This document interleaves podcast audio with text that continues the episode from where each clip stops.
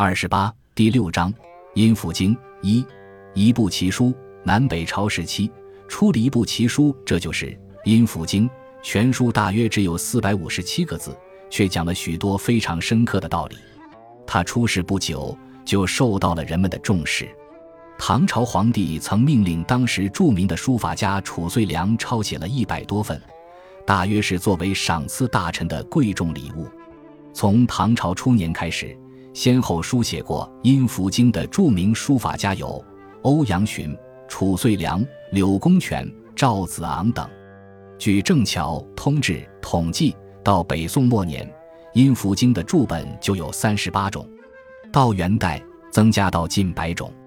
一些人激烈的反对他，说他是异端邪说；另一些人则热烈的欢迎他。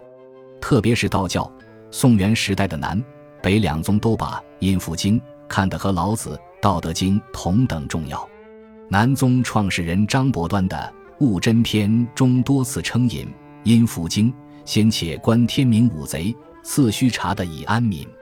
民安国复方求战，战罢方能见圣君。又说三才相道时其时，此时神仙道德基，万化即安诸律兮，百骸俱理正无为。其中所说观天五贼。三才相道等等，都是来自《阴符经》。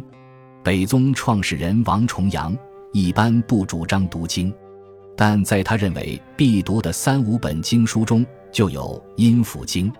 王重阳说他自己理透《阴符》三百字，搜透道德五千言。直到王重阳在传弟子丘处机的高徒尹志平，继续认为道虽未能广学《阴符》。道德清净三经又不可不学，因此从宋代起，《阴符经》就和老子一起成为道教的主要经典。一些儒家人物也受了感染。宋明理学的创始人程颐说，《阴符经》的道理比老子要纯粹。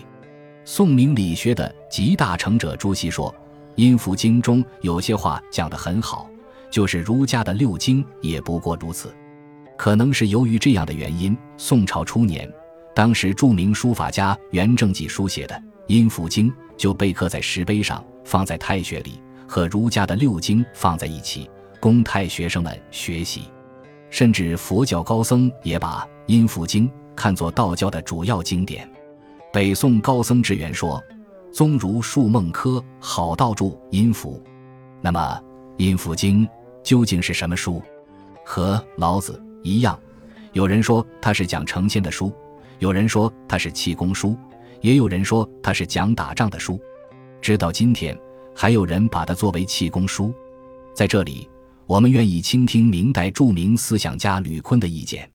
吕坤做了个《阴符经注》，他在序言中说道：“阴符经就像河里的水，任人取用，取回去做什么用，那是自己的事。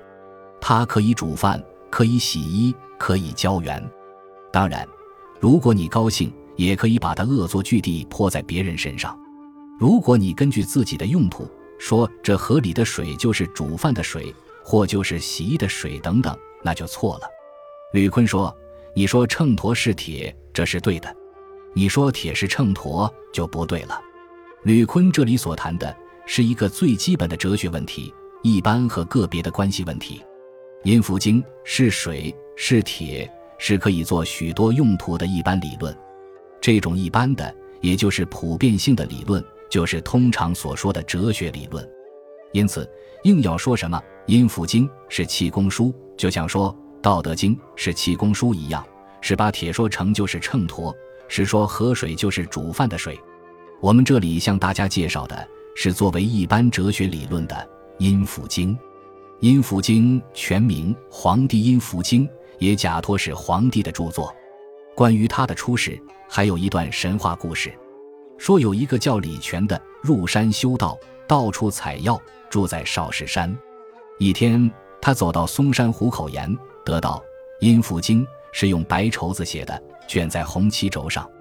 因天长日久，绸子一碰就烂，他好不容易抄了下来，记在心里。但不懂什么意思。后来到陕西，在骊山下见一老母，穿着破衣，拄着拐杖，看到一棵树着了火，就随口念道：“木头生出了火，烧起来就了不得。”李全大惊，心想：“这不是阴符经的话吗？”于是就跪在骊山老母面前，请求教他。根据骊山老母的意思，李全做了阴符经注。神话就当它是神话。下面我们来谈阴符经。